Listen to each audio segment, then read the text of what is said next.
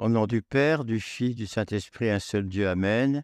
Mes chères sœurs, mes chers frères, Jésus est reçu par la foule et se met à enseigner, avons-nous entendu.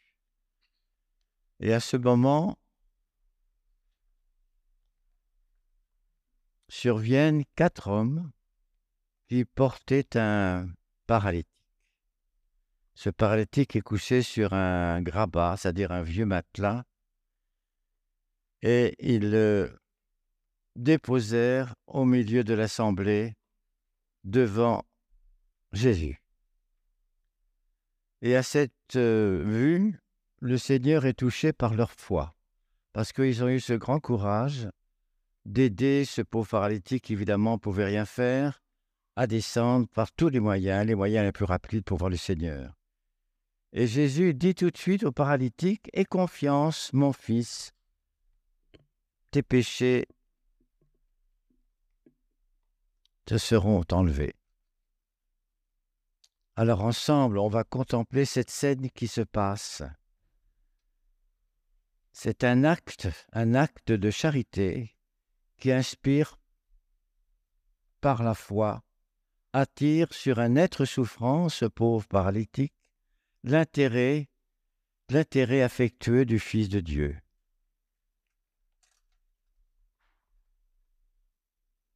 Ce sont des hommes pleins de charité qui sont compatissants, qui, déposent donc l'infirme à ses pieds.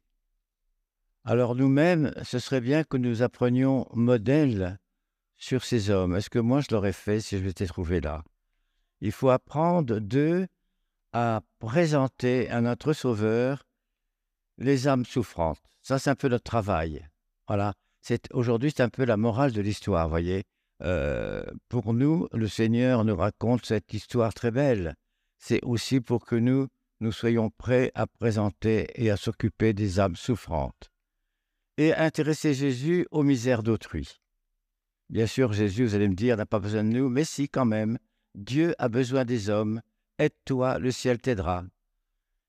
Et comment Jésus accueille-t-il cette démarche? Il regarde, il voit le mal, il en, constate la gravité et il en découvre les causes et il discerne la laideur et il dit Aie confiance, mon fils. Voyez, il faut toujours avoir des paroles de bienveillance, de, de compassion pour toute personne qui vienne vers vous.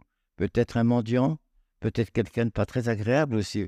Il faut toujours essayer de le calmer à distance, peut-être s'il le faut, parce qu'il faut aussi la prudence, mais il faut toujours suivre l'exemple de notre Seigneur. Et il demande à l'infirme d'avoir confiance, la confiance dans les promesses que j'emploierai pour te guérir. C'est-à-dire, c'est une sagesse infinie et en effet une manière d'agir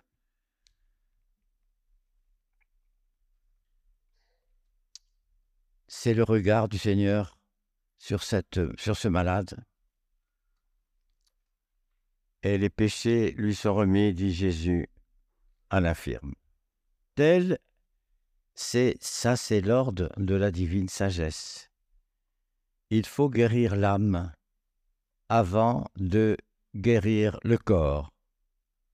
Et ça, nous en savons tous quand nous sommes malades, quand nous prions beaucoup le Seigneur, euh, ce n'est pas notre corps qui nous intéresse, mais c'est notre âme. Et le corps et l'âme sont indistinctement liés. On ne peut pas dire que le corps fait ceci, l'âme fait cela. Non, c'est ça notre croyance. D'ailleurs, c'est pour ça qu'on a toujours cru en une seule personne du Christ. On a toujours cru qu'il était homme Dieu et homme et Dieu, mais pas homme plus Dieu, homme Dieu. Tes péchés te sont remis, dit-il à l'infirme.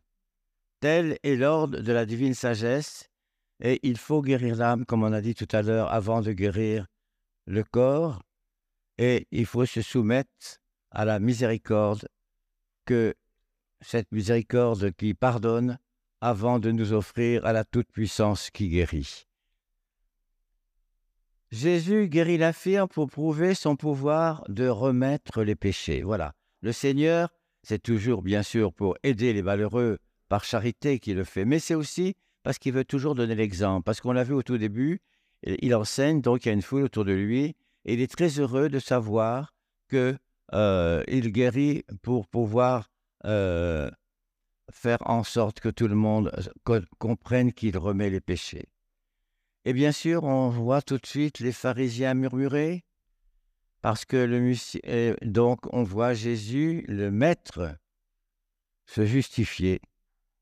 Et on constate avec joie que ses arguments sont irréfutables, que sa doctrine est la véritable.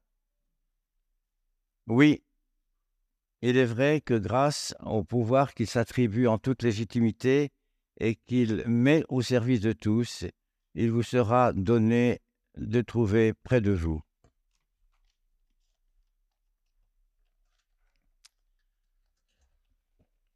À tout moment, à toute heure, à toute seconde. Et partout, les représentants de la miséricorde divine, toujours disposés à vous absoudre. C'est ainsi que notre Père céleste a voulu remédier à nos infirmités. Voilà, aujourd'hui l'exemple de cet infirme, c'est pour sauver cet homme aussi, mais c'est aussi un exemple pour nous. Nous avons des, infirmités, même si nous marchons bien, même si tout va fonctionner bien en nous. Euh, nous avons des infirmités, c'est-à-dire nous avons une part euh, peut-être euh, de d'ego un peu trop important, d'égoïsme. On pense souvent à soi avant de passer à l'autre. Parfois, on ferme les yeux sur les difficultés des autres. Et voici la preuve de cette affirmation. Jésus reprit, et ça c'est le texte de l'Évangile, afin de prouver que le Fils de l'homme a vraiment sur la terre le pouvoir de remettre les péchés, je te l'ordonne, dit-il au paralytique, lève-toi, prends ton grabat, c'est-à-dire ton vieux matelas, et retourne à la maison. Et le paralytique se lève. C'est bien le Tout-Puissant qui vient de se manifester. Nous pouvons nous confier entièrement à lui, mais entendre les paroles qu'il dit comme si elles s'adressaient aussi à nous. C'est pas seulement un paralytique, c'est aussi nous. À deux aussi, Jésus dit Levez-vous, sortez de cette vie de misère. Ça ne veut pas dire qu'on qu'on est pauvre, mais c'est une vie de misère, c'est-à-dire une vie où on ne pense pas aux autres, on pense plutôt à, à son propre profit, à sa propre bien.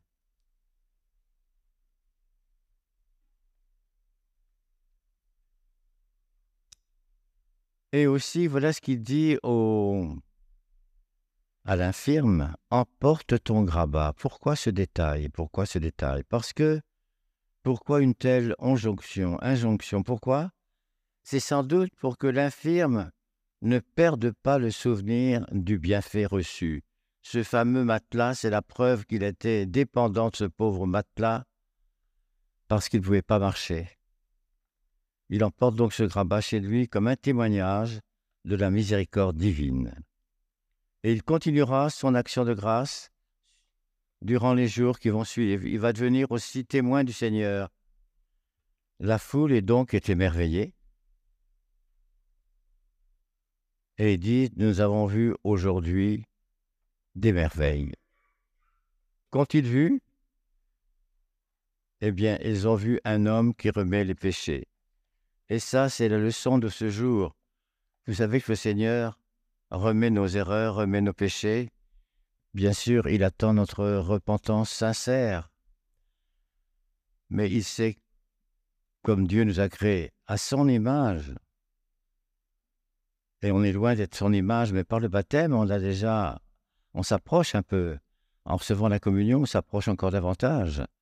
Et en recevant les leçons du catéchisme, euh, on commence à rentrer dans la plénitude de la croyance. Et aussi, même si on n'est pas dans le sacerdoce, si on n'est pas prêtre, si on est laïque ou fidèle, eh bien, nous sommes tous le peuple de Dieu. Et ce peuple de Dieu, justement, euh, il, il voit le Seigneur agir. Et le Seigneur agit toujours pour le bien d'autrui, mais aussi pour nous donner toujours des leçons, parce que nous n'avons jamais compris assez comme même les apôtres, vous savez, il a fallu attendre vraiment euh, le jour de la Pentecôte, qu'ils reçoivent le Saint-Esprit pour devenir vraiment d'autres, de leur petit langage euh, que personne ou peu de monde connaissait, le langage dialectique.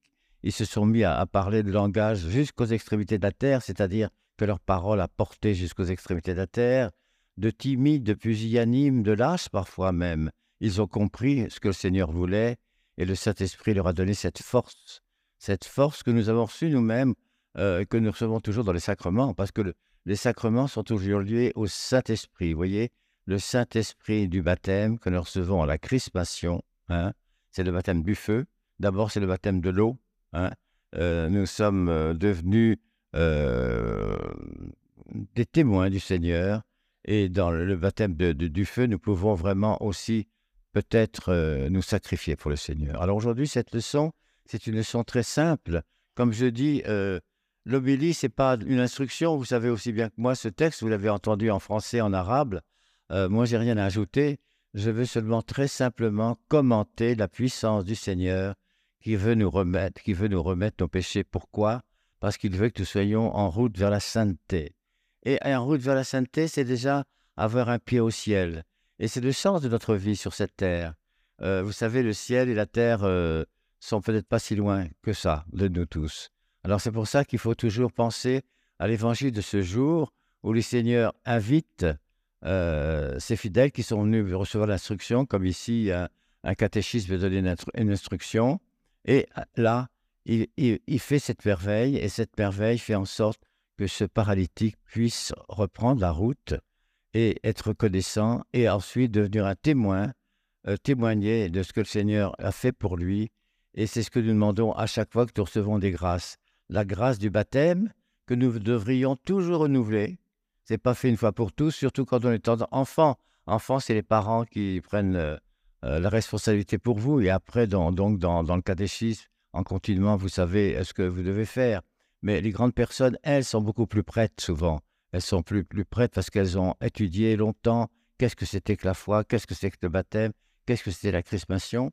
Et voyez, euh, le Seigneur attend toujours de nous que nous soyons en, en désir, en désir de recevoir toujours son enseignement. Et c'est pour ça, dans le baptême, et j'insiste souvent sur le baptême, et aussi dans l'Eucharistique de recevoir, nous avons la puissance, tout, modeste et tout pécheur que nous sommes comme prêtre ou comme évêque, faire descendre sur l'autel le Seigneur, et nous, nous allons l'avoir le recevoir, et une fois reçu, nous pourrons témoigner comme Christophore, ceux qui portent le Christ, témoigner. Parce que, vous savez, euh, les sacrements, ce n'est pas une chose qu'on soit comme ça, c'est une chose qui fait vivre. Et ce sacrement qu'on soit, on doit le perpétuer dans le monde. C'est pas qu'on distribue un sacrement, mais c'est qu'on l'a reçu et qu'on doit en faire profiter ceux qui ne savent pas ce que c'est que ça. Donc, il faut absolument absolument être vigilant, étudier, travailler, lire les pas du désert s'il le faut, ou simplement l'évangile, et être toujours vigilant, euh, aimer euh, son prochain comme on aime le Seigneur, comme le Seigneur nous aime. Que la bénédiction du Dieu Tout-Puissant, le Père, le Fils, le Saint-Esprit descende sur vous et reste pour toujours. Amen.